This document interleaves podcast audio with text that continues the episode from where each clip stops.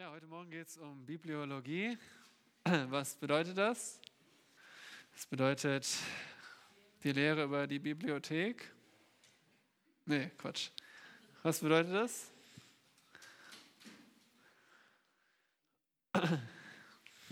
Steht schon da, für die, die gute Augen haben. Die Lehre über die Schrift. Okay. Also es geht um die Bibel selbst. Was, was ist überhaupt die Wahrheit über die Bibel? Was haben wir da vor uns? John Wesley hat einmal gesagt, jetzt muss ich das nur anmachen. John Wesley hat über die Bibel gesagt, die Bibel kann nur von den folgenden Personen geschrieben worden sein. Von Gott, von guten Menschen, von bösen Menschen, von guten Engeln oder von bösen Engeln. Doch böse Menschen und böse Engel würden sie nicht schreiben, denn die Bibel verurteilt böse Menschen und böse Engel. Und gute Menschen und gute Engel würden nicht betrügen, indem sie über ihre Autorität lügen und beanspruchen, dass Gott sie geschrieben hat. Und so muss die Bibel geschrieben worden sein, wie, es, wie sie es beansprucht, von Gott, der durch seinen Heiligen Geist Menschen inspiriert hat, um seine Worte festzuhalten und den Menschen als Instrument nutzte, um seine Wahrheit zu kommunizieren. Wenn wir uns fragen, wo kommt die Bibel her? Böse Menschen und böse Engel hätten sie nicht geschrieben, wenn sie verurteilt, dieselben. Und gute Menschen oder gute Engel hätten nicht gelogen und gesagt, das hat Gott gesagt, wenn sie es selbst, wenn es ihre eigenen Worte waren. Und so sagt John Wesley, gibt eigentlich nur eine Möglichkeit. Gott hat die Bibel geschrieben. Ja, was bedeutet eigentlich das Wort Bibel? Und ihr seid heute Morgen gefordert, ihr seid alle wach, hoffentlich, und dürft auch gern antworten. Wer weiß, was Bibel bedeutet? Wenn nicht so zaghaft, dann sagt einfach, Robert, du? Buch, okay. Ja, es kommt von dem griechischen Biblos und heißt einfach Buch. Hä? Buch? Was ist das für ein besonderer Name? Nun, in anderen Worten, die Bibel ist das Buch schlechthin. Es gibt keinen anderen Ausdruck, um das zu beschreiben, als das Buch. Wenn es irgendwie ein Buch gibt, das besonders und wichtig ist, ist es die Bibel. Ja, welche andere Bezeichnung kennt ihr noch für die Bibel? Wort Gottes? Heilige Schrift, genau. In der Bibel sehen wir immer wieder, dass es von Schrift die Rede ist. Und das ist ein Begriff für heilige Schrift. Schrift, die von Gott kommt. Gell? Ihr bekommt das auch nachher zugeschickt, also müsst ihr jetzt nicht alles mitschreiben. Wichtig ist, dass ihr es versteht, okay? Vielleicht machen wir so ein paar Lichter aus, dass man das wirklich gut sehen kann, dieses Bild jetzt. Vielleicht die hier oben noch, äh, wenn das geht. Genau. Okay, also wir beschäftigen uns in den nächsten Wochen mit der Bibliologie und bevor wir das machen, wollen wir zuerst einmal so eine Landkarte uns anschauen, dass ihr wisst, wo befindet sich was, was gehört zusammen, was gehört wohin. Und dazu wollen wir uns diese Landkarte mal anschauen über die Bibliologie.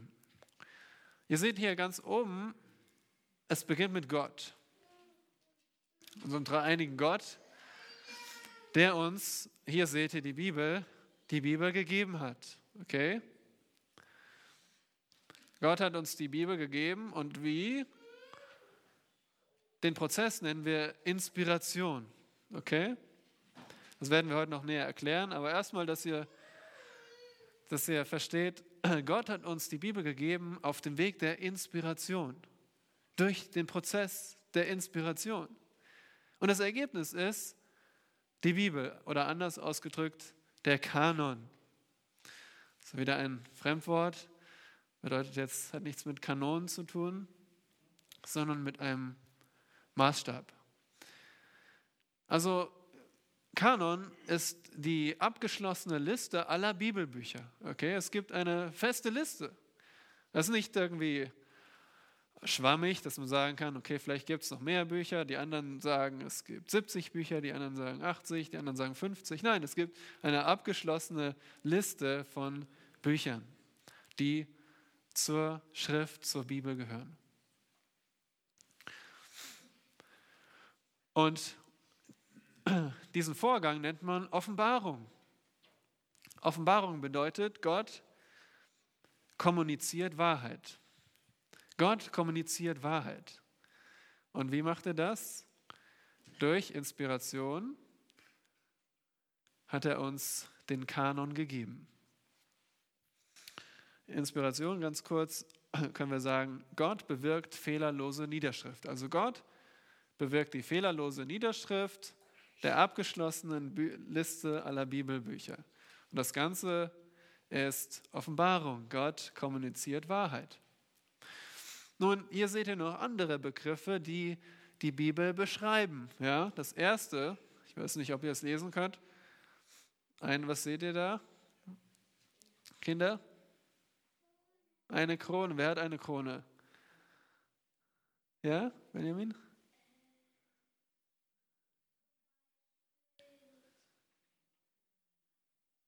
Wie nennt man jemanden, der eine Krone aufhat? Ein König. Genau, ein König.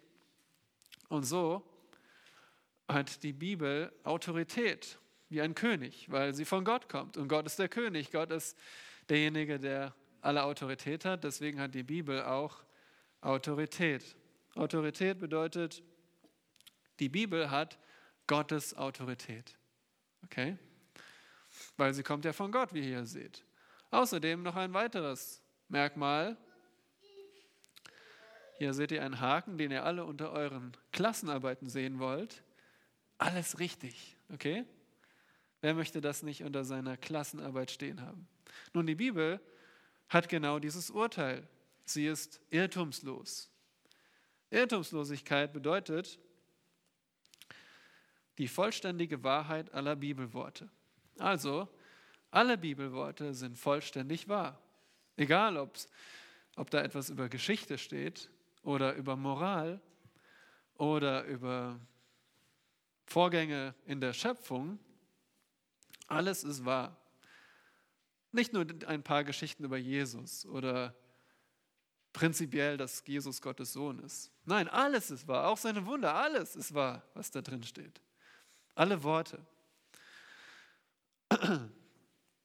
Außerdem sehen wir noch hier, was sehen wir hier? Was ist das? Genau. Und zwar ist die Bibel ein zugeschnürtes Geschenk, ein ganzes Paket, das vollständig ist. Mehr brauchen wir nicht, ja? Die Bibel ist allgenügsam. Eine weitere Eigenschaft von der Bibel ist, dass sie allgenügsam ist. Und das bedeutet, alles Notwendige für uns ist offenbart. Alles, was wir brauchen als Christen, selbst auch als Ungläubige, was wir über Gott wissen müssen, ist in der Bibel offenbart. Alles Notwendige ist offenbart. Nicht alles Mögliche. Ja? Alles Mögliche.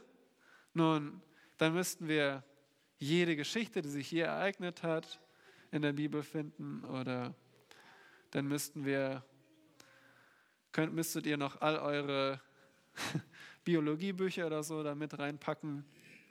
Nein, nicht alles, was möglich ist, hat Gott uns offenbart, sondern alles Notwendige. Das ist die Allgenügsamkeit. Dann sehen wir hier den Menschen, okay? Und der Mensch braucht die Bibel. Das nennen wir Notwendigkeit. Okay? Notwendigkeit bedeutet geistliche Erkenntnis und Leben. Also die Bibel ist notwendig für geistliche Erkenntnis und Leben. Und das sind die wichtigsten Dinge, die wir brauchen. Unsere geistliche Erkenntnis zuerst einmal und geistliches Leben. Wir müssen erkennen, wer Gott ist. Wir müssen erkennen, wer unser Schöpfer ist. Wenn wir irgendetwas erkennen müssen, dann was Gott von uns will und wie wir zu ihm kommen können, wie wir versöhnt werden können mit ihm. Also der Mensch braucht die Bibel und das nennen wir Notwendigkeit. Aber kann der Mensch die Bibel verstehen? Nun, was, was seht ihr hier? Vielleicht die Kinder. Könnt ihr das erkennen, was hier ist?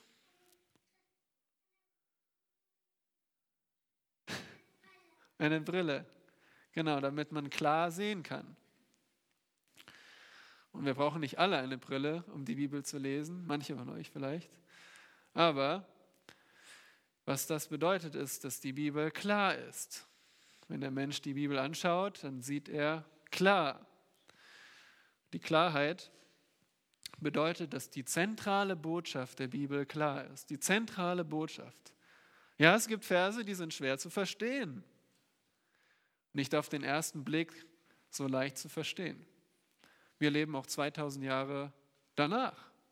Wir lesen eine andere Sprache. Aber die zentrale Botschaft ist für jeden klar. Und Jesus Christus ist die zentrale Botschaft. Gell? Also, der, Bibel, der Mensch braucht die Bibel und die Bibel ist klar für den Menschen. Das ist also so die Landkarte der Bibliologie. Und heute schauen wir uns den Begriff der Inspiration an und den Begriff der Offenbarung. Ja? Hier habe ich nochmal die Definition. Ich habe versucht, Definitionen zu machen, die nicht mehr aus, äh, als aus vier Worten bestehen. Die könnt ihr jetzt sicher nicht so schnell alle abschreiben, aber die findet ihr dann in der PowerPoint. Das sind nochmal die Dinge, die ich gesagt habe. Offenbarung heißt, Gott kommuniziert Wahrheit. Inspiration, Gott bewirkt fehlerlose Niederschrift. Und die beiden Dinge wollen wir uns heute anschauen. Nun zuerst Offenbarung. Okay, das ist unser Fahrplan. Zuerst Offenbarung, dann Inspiration. Offenbarung, was bedeutet eigentlich offenbaren? Wer hat eine Idee? Offenbaren. Keine Idee, was das heißt? Kaleb?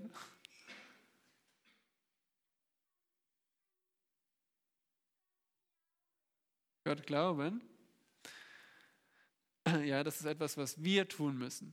Aber bei Offenbaren geht es um etwas, was Gott tut. Was tut Gott beim Offenbaren? Ich habe euch hier ein Bild gemacht, ein Bild eingefügt, wie ein Vorhang, der aufgeht. Müsst ihr an den Vorhang denken. Offenbaren bedeutet aufdecken, enthüllen, den, das Hindernis wegnehmen, dass man sehen kann. Das bedeutet offenbaren.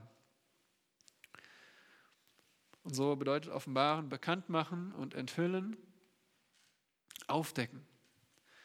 Nun, was wird aufgedeckt? Was, was müssen wir sehen? Nun, Gott enthüllt vor allem diese Dinge seine Wirklichkeit, dass es ihn wirklich gibt. Okay? Gott offenbart, Gott enthüllt, dass es ihn wirklich gibt. Okay? Außerdem, Gott enthüllt sein Wesen, wie er ist. Ja?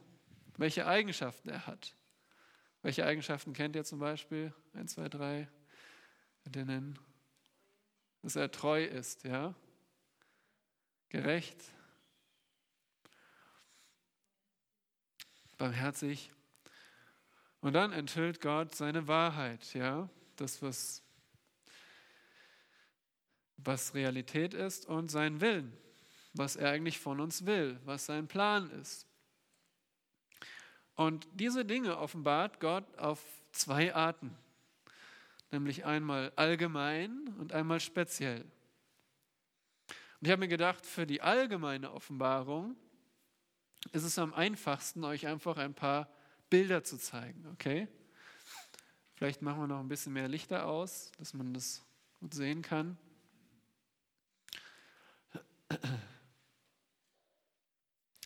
Hier seht ihr die allgemeine Offenbarung Gottes.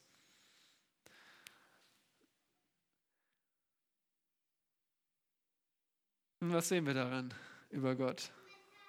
Ja, Was können wir bei Gott lernen?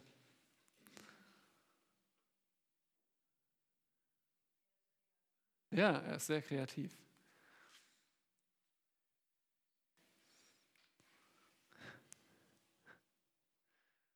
Auch das hat Gott gemacht, ja.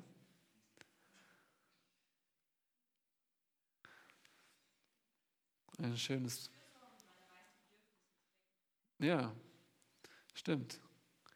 Gott sorgt sich um, selbst um die Tiere. Auch das hat Gott gemacht. Mount Everest.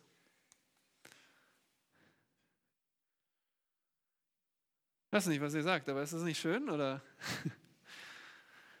Wunderbar. Auch das offenbart Gott und wie er ist. Gehen wir ein bisschen weiter, zoomen wir ein bisschen raus. Wow, die Erde. Die Erde im Nichts aufgehangen. Wer könnte das von uns machen?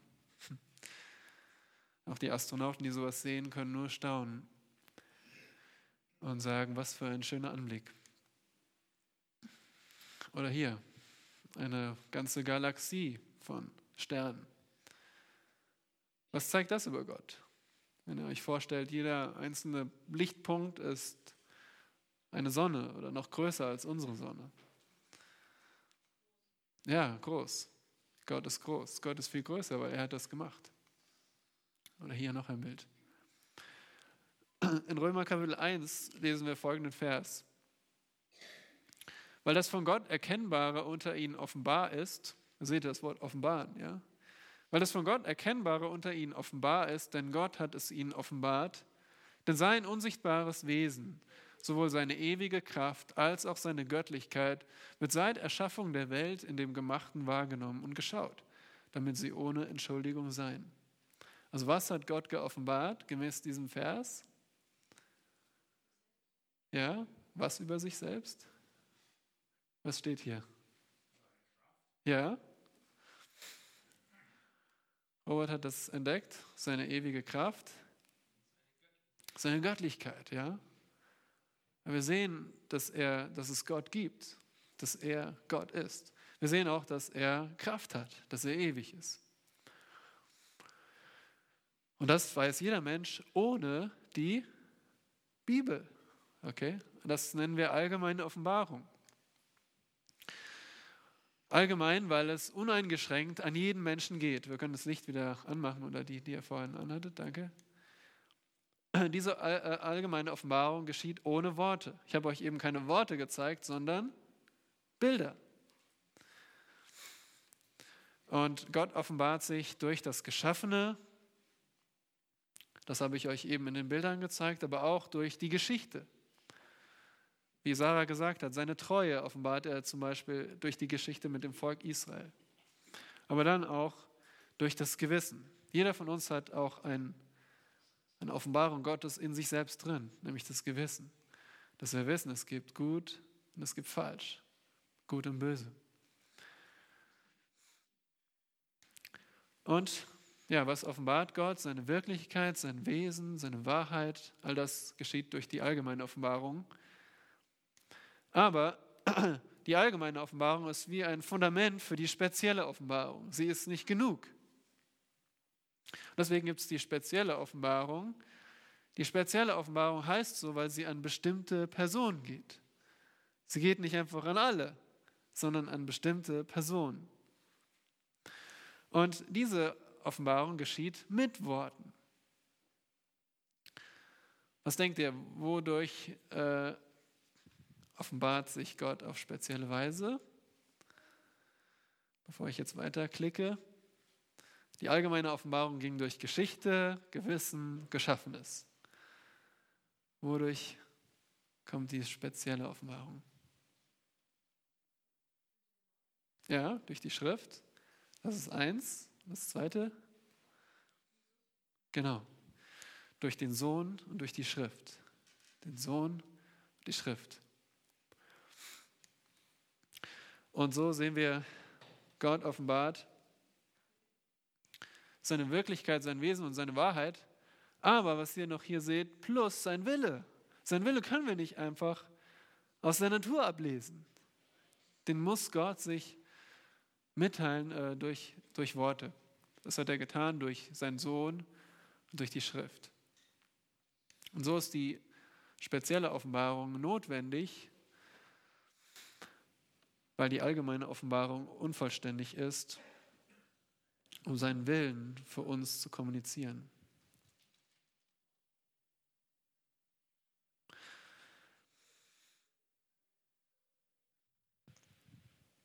Genau. Das könnt ihr auch dann mal nachlesen. Im Psalm 19 zum Beispiel haben wir leider jetzt nicht die Zeit dafür. Psalm 19 beginnt ein Psalm Davids vorzusingen. Die Himmel erzählen die Ehre Gottes und die Feste verkündigt seiner Hände Werk. Ja? Also wer erzählt die Ehre Gottes? Die Himmel. Ja? Die Himmel erzählen, aber ohne Worte. Ohne Worte, aber trotzdem sehen wir seine, seine Offenbarung. Und dann später im Psalm sagt David auf einmal, das Gesetz des Herrn ist vollkommen und erquickt die Seele. Das Zeugnis des Herrn ist zuverlässig und macht die Unverständigen weise. Die Gebote des Herrn sind richtig und erfreuen das Herz und so weiter. Also er macht, zeigt uns einmal diese allgemeine Offenbarung und dann die spezielle Offenbarung. Psalm 19. Das ist eigentlich eine gute Zusammenfassung. Okay, aber lasst uns jetzt weitergehen nochmal die Frage an euch, was ihr mitnehmen sollt. Was ist Offenbarung? Wenn euch jemand fragt, was ist Offenbarung? Was sagt ihr? Wisst ihr noch die Definition?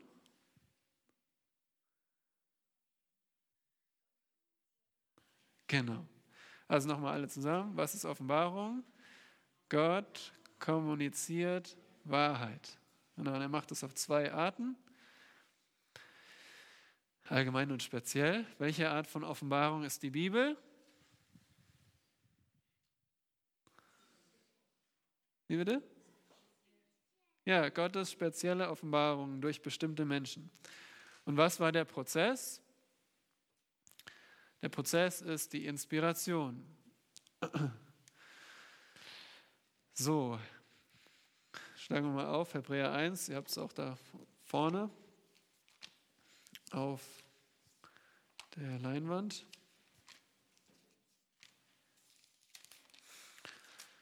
Hebräer 1 beginnt so,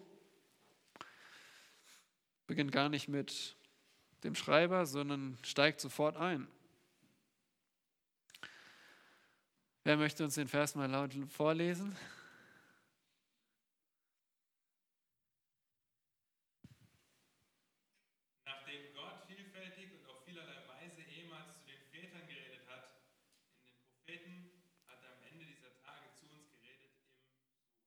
Genau.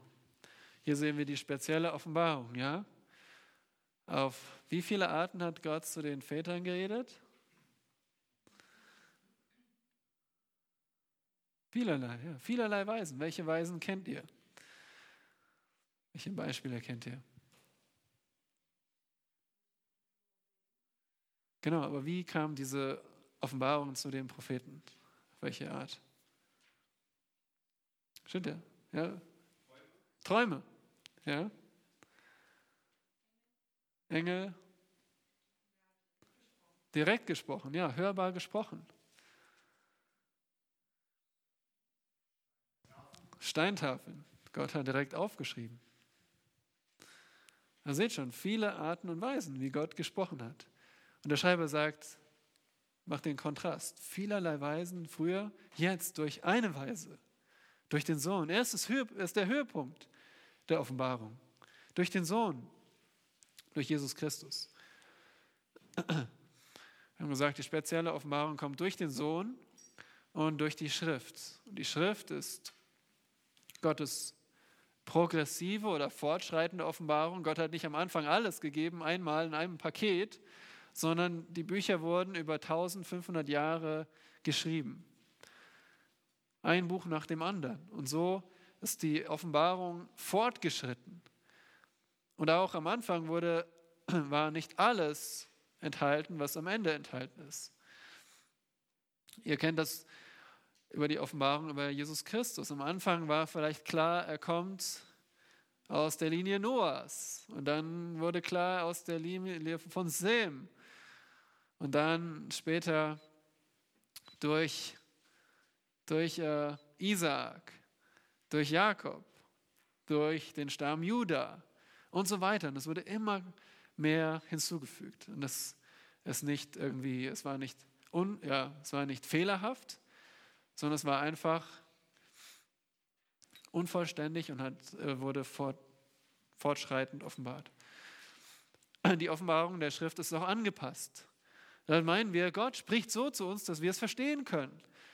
Äh, das heißt nicht, dass er etwas Wahrheiten auslässt oder dass es nicht korrekt ist. Es ist genauso, wie wenn ihr etwas Schwieriges eurem Kind erklärt. Dann benutzt ihr einfache Worte, aber die Wahrheit ist trotzdem ähm, immer noch da. So hat Gott äh, auf angepasste Weise zu uns gesprochen und die Offenbarung der Schrift ist inspiriert. Und das wollen wir uns jetzt anschauen, was das heißt. Inspiriert. Also woher wissen wir, dass die Bibel von Gott kommt? Wie würdet ihr antworten? Woher wissen wir das? Ja, du, ich habe gehört, du bist Christ. Glaubst du wirklich, dass die Bibel von Gott kommt? Woher, woher willst du das wissen? Was sagt ihr?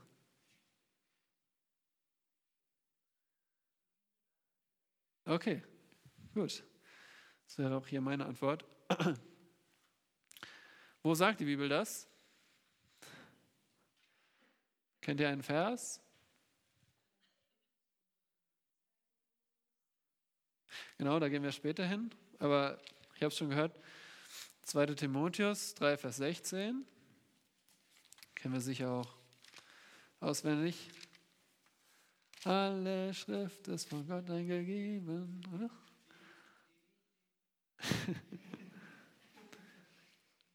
Zweite Timotheus 3, Vers 16.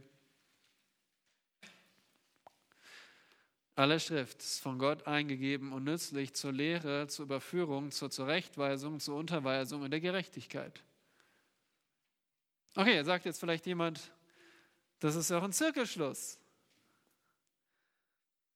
Du sagst, die Bibel kommt von Gott, weil die Bibel es sagt.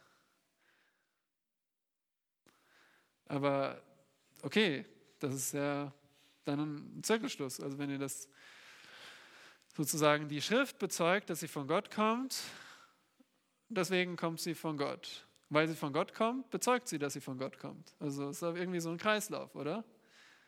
Nun, richtig betrachtet ist jede Art von Argumentation ein Zirkelschluss, wenn es um die Autorität geht, weswegen man etwas glaubt. Wisst ihr, wir alle glauben an etwas, wir alle vertrauen auf etwas. Zum Beispiel jemand, der sagt, man muss alles durch Vernunft erklären. Ja?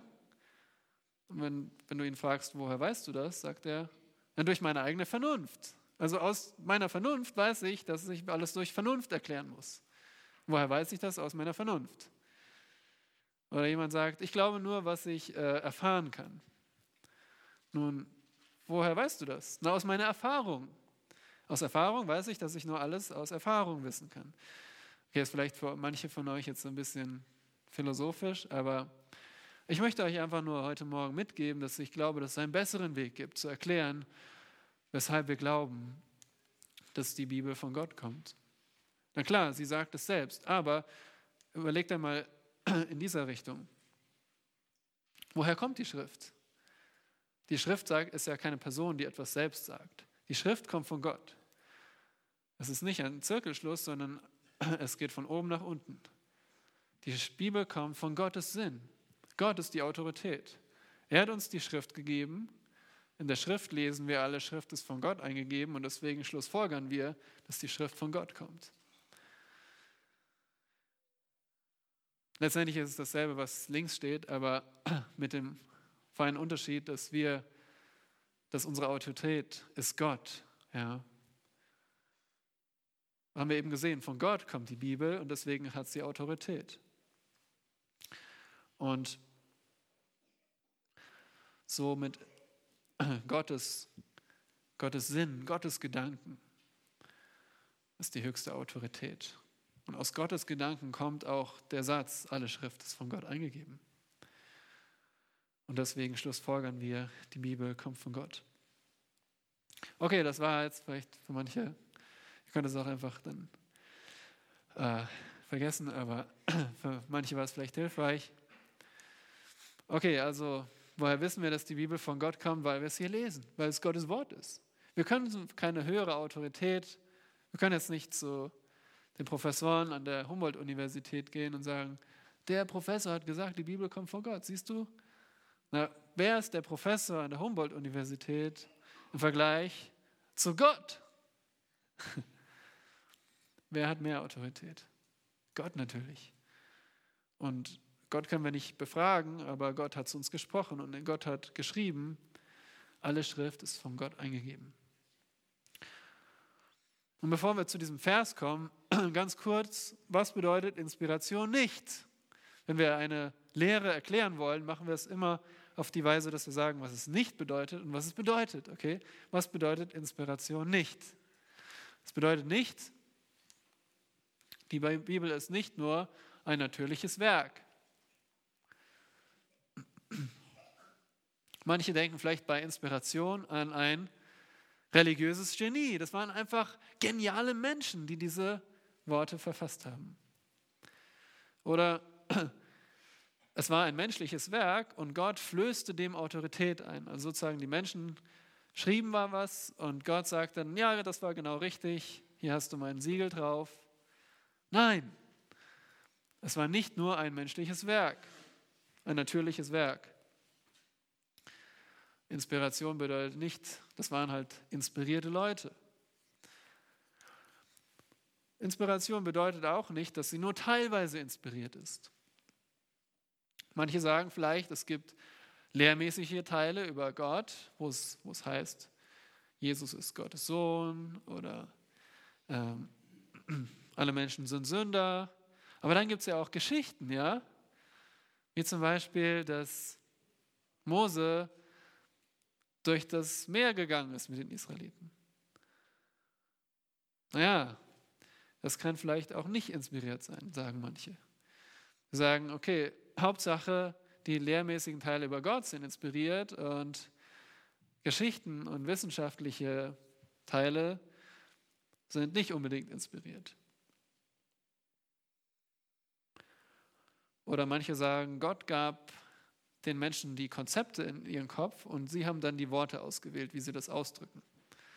Nun, es gibt keine Gedanken ohne Worte, von daher ist diese, diese Idee auch schon abzulehnen. Aber Inspiration bedeutet nicht, dass sie nur teilweise inspiriert ist. Das ist falsch, okay? Das ist falsch. Die Bibel ist auch nicht nur ein mechanisches Diktat. Es war nicht so, dass jeder Schreiber da saß und Gott hat, und sie haben immer Gottes Stimme gehört. Wie war das nochmal? Okay. Okay. Es war nicht ein Diktat wie in der Schule. Ja? Wer hat schon mal ein Diktat geschrieben? Okay, ihr kennt es. Wie geht das? Dürft ihr da selbst euch überlegen, was ihr schreibt? Nein, nein, ihr müsst einfach nur immer warten, bis das nächste Wort kommt und dann schreibt ihr es auf. So war es nicht. Und das sehen wir gleich, wenn wir uns die Schriftstellen anschauen. Also, was bedeutet Inspiration? 2. Timotheus 3, Vers 16. Schauen wir uns mal diesen Vers an. Genau, 2. Timotheus 3, Vers 16. Welche Teile von der Schrift sind inspiriert? Alle, alle Schrift. Und ihr seht schon hier, wer es inspiriert? Nicht die Schreiber. Da steht nicht, alle Schreiber der Schrift sind inspiriert, oder? Da steht, alle Schrift. Okay, also die Schrift ist inspiriert, wenn irgendetwas inspiriert ist. Wenn ihr irgendwelche Übersetzungen mal lest, wo steht, alle inspirierte Schrift ist von Gott, nee, alle inspirierte Schrift ist nützlich zur Lehre, Das ist falsch, okay? Die richtige Übersetzung ist, alle Schrift ist inspiriert. Und das kann man aus dem Kontext und der Grammatik auch erkennen. Ich denke, es gibt keine deutsche Übersetzung oder ernsthafte Übersetzung, die das sagt, gell? aber im Englischen gibt es eine Übersetzung, da steht, alle inspirierte Schrift ist nützlich und so weiter. Als ob es auch nicht inspirierte Schrift gäbe, versteht ihr? Nein, alle Schrift ist von Gott eingegeben. Und Schrift ist hier ein Wort für größere Texteinheiten. Damals bezog es sich auf das Alte Testament, aber wir sehen auch Stellen wie zum Beispiel in 1 Timotheus 5, wenn ihr euch erinnert, wo Paulus aus dem Alten und Neuen Testament, aus Lukas, das er wohl schon vorliegen hatte, zitiert und sagt, die Schrift sagt, okay? Also die Schrift bedeutet Altes und Neues Testament. Und hier sehen wir ein interessantes Wort, auf das ich eure Aufmerksamkeit lenken möchte, wenn ihr das Wort seht, eingegeben. Hat jemand eine andere Übersetzung? Wie steht es bei euch in der Bibel? Bei mir steht, alle Schrift ist von Gott eingegeben. Habt ihr das auch so? Hat jemand ein anderes Wort? Eingegeben, ja?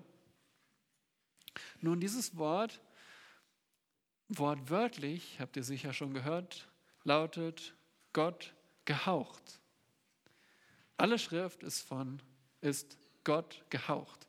Alle Schrift ist Gott gehaucht. Okay? Gott gehaucht ist ein wichtiges Wort. Denn dieses Wort bezeichnet Gottes kreativen Atem. Wir sehen das zum Beispiel in 1. Mose 2, Vers 7. Ja? Gott bildete den Menschen aus dem Erdboden und er hauchte ihm den Atem des Lebens ein. Das heißt, ausatmen, okay? Gott atmete aus. Das müsst ihr euch hier vorstellen. Und was bedeutet das in Bezug auf die Schrift? Ganz einfach. Oder vielleicht wisst ihr es auch. Ich meine, ihr habt das auch schon gehört. Warum ist die Schrift Gott gehaucht?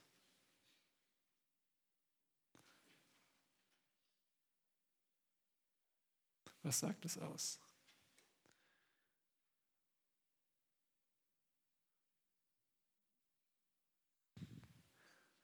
Was passiert beim Ausatmen? Wofür?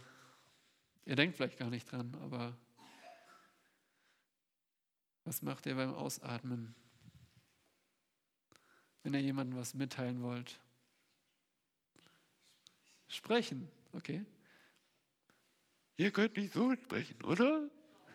Ihr sprecht so. genau das ist der Gedanke dabei. Gott hat gesprochen, er hat gehaucht er hat ausgeatmet und dabei gesprochen. Also die Schrift ist sozusagen Gott, Gottes Rede, Gottes Worte. Und damit zeigt dieser, dieser Vers, dass Gott die Ur, der Ursprung und die Quelle der Bibel ist. Eigentlich, eigentlich würde es gar nicht, ist Inspiration nicht so ein guter Begriff. Weil inspirieren heißt ja Einhauch, also nicht, wie soll man sagen, eingeben. Eigentlich ein besserer Begriff wäre ähm, Expiration. Gell? Die Bibel ist expiriert. Gott hat ausgeatmet. Gott, Gott äh, hat, die Schrift ist Gott gehaucht. Expiration. Ich weiß gar nicht, warum das Inspiration heißt. Na gut. müssen wir so hinnehmen. Aber wenn ihr wisst, äh, damit ist gemeint, Gott hat gesprochen, er hat die Schrift gehaucht. 2. Petrus 1, Vers 20 bis 21. Schlagt mal bitte diesen Vers auf, diese Verse auf.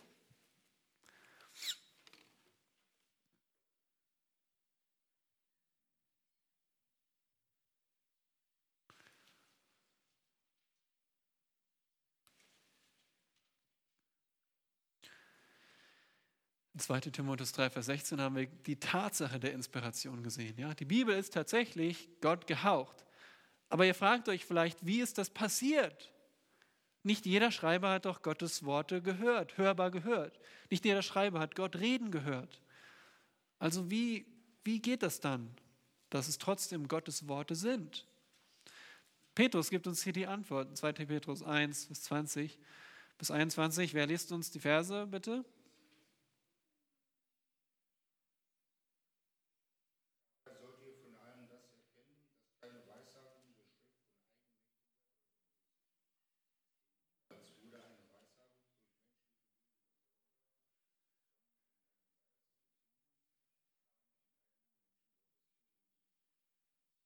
Danke. Petrus spricht hier im Kontext über die Schrift, dass sie noch viel erhabener ist als eine Erfahrung, die kommt und geht, sondern die Schrift bleibt und ist zuverlässig. Und er sagt, keine Weissagung oder Prophetie hm, geschieht aus eigener Deutung. Das Wort Prophetie bedeutet, Gott redet ähm, zum Beispiel Mose hat er gesagt, ich lege meine Worte in deinen Mund. Das ist der, eine gute Definition von Prophetie. Gott redet seine Worte, Gott legt seine Worte in den Mund eines Menschen. Und dieser Mensch redet Gottes Worte. Keine Prophetie ist, was steht hier, aus eigener Deutung geschehen. Und das Wort Deutung bedeutet wortwörtlich Freigabe oder Freilassung.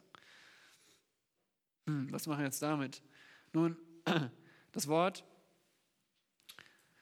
bei dem Wort geht es um den Ursprung, wo etwas herkommt. Ja? Also, anders gesagt, keine Weissagung der Schrift kommt aus eigenem Ursprung. Das haben die nicht selbst verzapft, sich nicht selbst ausgedacht, was sie da schreiben, sondern, das sagt der Vers 21, niemals wurde eine Weissagung oder Prophetie durch den Willen eines Menschen hervorgebracht, sondern von Gott her redeten Menschen, getrieben vom Heiligen Geist. Und dieses Wort getrieben findet ihr zum Beispiel in Apostelgeschichte 27, das ist äh, ziemlich am Ende der Apostelgeschichte, als Paulus auf dem Weg ist nach Rom. Und wie fährt er nach Rom? Da gab es keine Eisenbahn. Wie ist Paulus nach Rom gekommen? Ja? Benjamin? Nein. Kein Wüstenschiff, sondern ein Wasserschiff. Er ist mit dem Segelboot gefahren und da steht, der Wind war so stark, dass sie sich treiben ließen. Und dasselbe Wort ist hier. Die Menschen wurden getrieben. Sie haben einfach, äh, es ist wie, wie diese Seemannsleute, die jetzt einfach äh, aufgegeben haben und sich dem Wind übergeben haben. In anderen Worten, die Menschen haben nichts zu der Bewegung beigetragen, nur der Geist hat die Bewegung verursacht. Der Geist hat sie dazu gebracht, sie gekräftigt, sie angewiesen, dass sie diese Botschaft aufschreiben. Das heißt ja hier, von Gott her redeten Menschen getrieben vom Heiligen Geist. Also, anderen Worten, diese Worte kommen aus Gottes Mund, sie sind Gottes Botschaft nicht nur die Gedanken, sondern auch die Worte sehen wir zum Beispiel in 1. Korinther 2, Vers 13. Da sagt Paulus, ähm, dass sie geistliche Worte, ich lese euch das kurz vor, weil das ist eine gute Ergänzung. Da steht, Davon reden wir auch, nicht in Worten gelehrt durch menschliche Weisheit, sondern in Worten gelehrt durch den Geist, indem wir Geistliches durch Geistliches deuten. Also in anderen Worten, geistliche Gedanken werden durch geistliche Worte ausgedrückt. Die Gedanken kommen vom Heiligen Geist. Die Worte kommen vom Heiligen Geist. Und deswegen habt ihr in der Bibel Gottes Worte. Gottes Gedanken in Gottes Worten. Aber wir sehen außerdem noch einmal Deutung meint den Ursprung, getrieben zeigt das umfassende Werk des Geistes und wir sehen, es geht um Menschen. Vom Geist getrieben redeten Menschen. Das waren keine Maschinen. Das waren keine Roboter. Das waren keine Medien, die so in Trance waren und dann irgendwie geredet haben, sondern nein, Paulus hat sich hingesetzt und hat gesagt, ich schreibe jetzt den Korinthern einen Brief. Denn sie haben mir Fragen gestellt und ich weiß, ihnen geht es geistlich gesehen nicht sehr gut. Und so hat Paulus, es war seine Persönlichkeit, ja. Es war nicht gegen seinen Willen, dass er jetzt diesen Brief an die Korinther schrieb. Es war sein Anliegen. Und so seht ihr, dass die Schreiber keine Maschinen oder Medien waren, sondern sie waren involviert mit ihrer ganzen Intelligenz. Okay, wir machen das hier ein bisschen schneller. Diese nächste Folie könnt ihr euch dann zu Hause anschauen. Hier sind nochmal Beweise im Neuen Testament und Alten Testament, dass das nicht nur diese beiden Verse waren, die wir jetzt angeschaut haben, sondern dass wir in der ganzen Bibel sehen, dass Gott geredet hat. In dem, was dann die Schreiber aufgeschrieben haben. Also bitte nicht abschreiben, könnt ihr euch zu Hause anschauen. Wer waren die Schreiber? Noch ganz kurz dazu. Die Schreiber, wie viele Schreiber waren es ungefähr? Ja, so mehr als 40, 40 Männer, die zur unterschiedlichen Zeit lebten. Ja?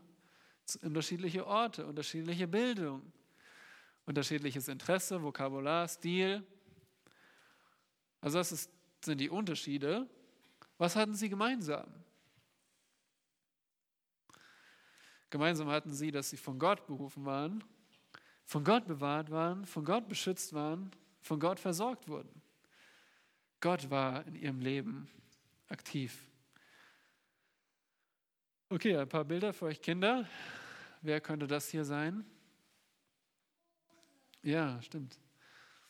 Mose hat die fünf Bücher Mose aufgeschrieben in der Wüste, in den Ebenen Moabs. Wer könnte das sein? Im Alten Testament jemand? Das sind zwei Leute, gell? Einer redet und einer schreibt. Ja, Jeremia. Und sein Schreiber hieß Baruch. Also wir sehen auch, dass es sogar so war, dass manche Schreiber, also manche Schreiber der Bibel, eine zweite Person hatten, die es aufgeschrieben haben. Und auch das hat Gott benutzt. Auch diese Worte sind getrieben vom Heiligen Geist. Denn in dem Fall war der Schreiber derjenige, der aufgeschrieben hat. Aber auch da hat Gott durch seinen Geist, er denkt an das Schiff, das getrieben wird, veranlasst, dass seine Worte aufgeschrieben werden. Auch der Schreiber ist Teil des Prozesses. Und dann Wer ist das? Paulus. Paulus im Gefängnis. Und jetzt denk nochmal an diese drei Personen, ja. Mose, das ist in der Wüste. Er lebt zu der Zeit, wo es in Kanaan ganz viele verschiedene Völker gab.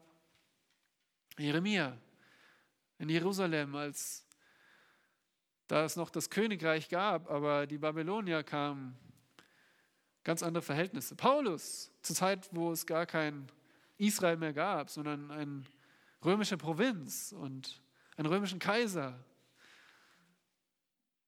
Total verschiedene Umstände. Trotzdem schreiben sie von dem einen Gott, von dem einen Plan der Erlösung, von dem einen Ziel, das Gott erreichen oder vorhersagt und erreicht. Also einfach sehr das ist ein Wunder, ja. Das ist einfach überwältigend. Und wie können wir diese Inspiration vergleichen?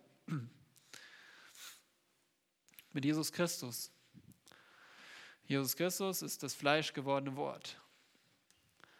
Und Jesus hatte eine menschliche Mutter, aber wir lesen in Lukas, der Heilige Geist überschattet Maria und das in ihr gezeugte ist Gottes Sohn. Und Gottes Sohn war ohne Sünde. Genauso ist die Bibel das inspirierte Wort. Wir haben menschliche Schreiber, aber der Heilige Geist treibt sie. Und so ist das Produkt ohne Fehler. Nur auf diese Weise ist es ohne Fehler. Denn ihr wisst, wie leicht wir uns irren als Menschen, oder? Wie viele falsche Dinge wir schreiben. Nicht nur in Klassenarbeiten. Gell? Jetzt zum Abschluss noch eine längere Definition von Inspiration. Die müsst ihr euch nicht merken, aber einfach, dass ihr sie mal gesehen habt. Ich denke, ihr könnt sie jetzt verstehen. Inspiration bedeutet, Gott äh, durch den Heiligen Geist bewegte die menschlichen Schreiber. Wir haben gesehen, der Heilige Geist in 2. Petrus 1 trieb die Schreiber. Gott durch den Heiligen Geist bewegte die menschlichen Schreiber der Bibel, Gottes Botschaft in den Worten der Originalhandschrift zu verfassen. Nicht nur Gedanken, sondern Worte, die tatsächlichen Worte, die nicht unbedingt im Deutschen, weil es wurde auf Griechisch und Hebräisch geschrieben, aber die Worte, die in den Originalhandschriften stehen oder standen. Und diese Worte wurden verfasst und aufgeschrieben, weil der Heilige Geist sie bewegte. Und das Ergebnis ist, sie sind ohne Fehler, aber auch ohne ihre Persönlichkeit zu verletzen. Paulus musste nicht irgendwie eine andere Person werden. Gott hat ihn als Person benutzt. Gott hat Jeremia benutzt. Gott hat Mose benutzt. Jetzt nur eine Frage. Hier steht ja Originalhandschriften. Also sind unsere Bibeln heute nicht inspiriert? Was würdet ihr sagen?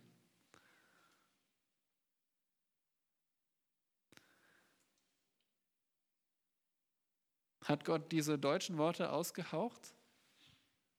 Nein. Also nicht inspiriert, oder? Ah, genau.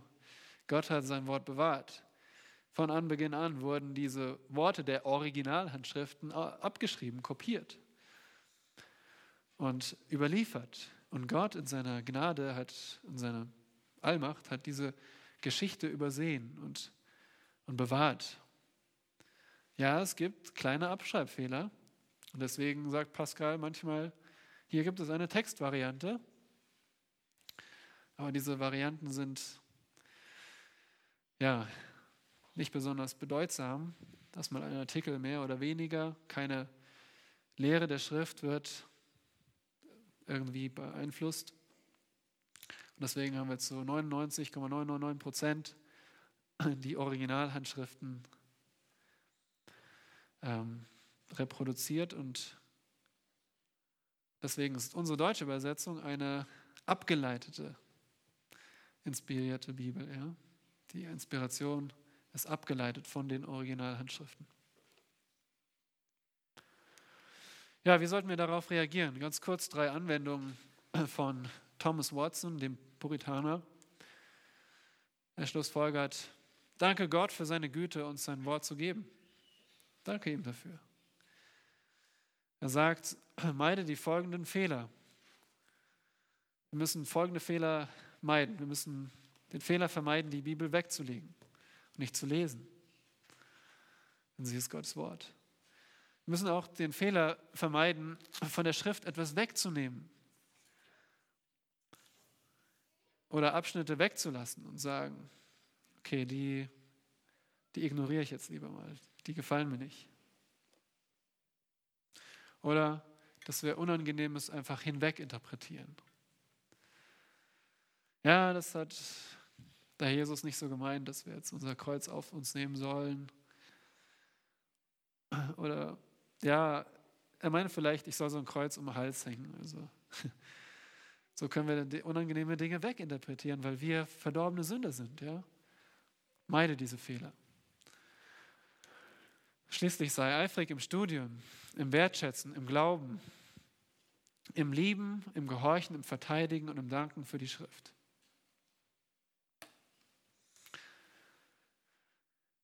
So, habt ihr noch Fragen dazu?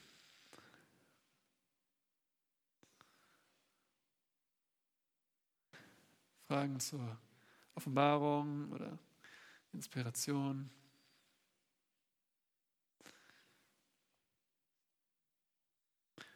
Und ich, was bedeutet nochmal Offenbarung? Gott kommuniziert Wahrheit. Okay, nochmal zusammen. Was bedeutet Offenbarung? Gott kommuniziert Wahrheit. Okay. Was bedeutet Inspiration? Haben wir noch nicht so häufig geübt, gell? Inspiration, ganz kurz ausgedrückt, Gott bewirkt fehlerlose Niederschrift. Gott bewirkt fehlerlose Niederschrift. Was bedeutet Inspiration? Gott bewirkt fehlerlose Niederschrift. Genau. Das ist der Prozess.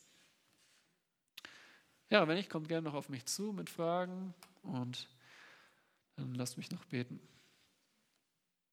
Herr, wir danken dir für dein Wort. Wir danken dir, dass du es uns gegeben hast aus deiner Güte heraus, weil du uns deinen Willen wissen lassen wolltest. Hilf uns, dass wir in unserer verdorbenen Sünde dein Wort nicht vernachlässigen, weglegen, dass wir es noch mehr aufnehmen und lesen, dass wir nicht das, was uns nicht gefällt, einfach ignorieren. Denn damit ignorieren wir dich selbst. Wir sagen, Gott, ich will nicht auf dich hören. Herr, bitte schenke uns Buße und bewahre uns davor. Hilf uns dein Wort jetzt noch genauer zu studieren, zu lieben, zu gehorchen, dankbar zu sein. Gerade jetzt, wenn wir auf, die, auf den Gottesdienst zugehen und dein Wort uns verkündigt wird, als ob du selbst dein Wort jetzt zu uns sprichst.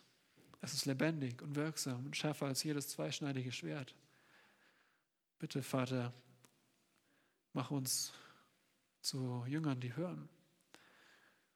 Äh, und schenk du allen unter uns, die noch nicht deine Kinder sind, ein neues Herz, dass sie auf dich hören, dass sie ebenfalls dein Wort lieben und vor allem, dass sie dich dadurch lieben.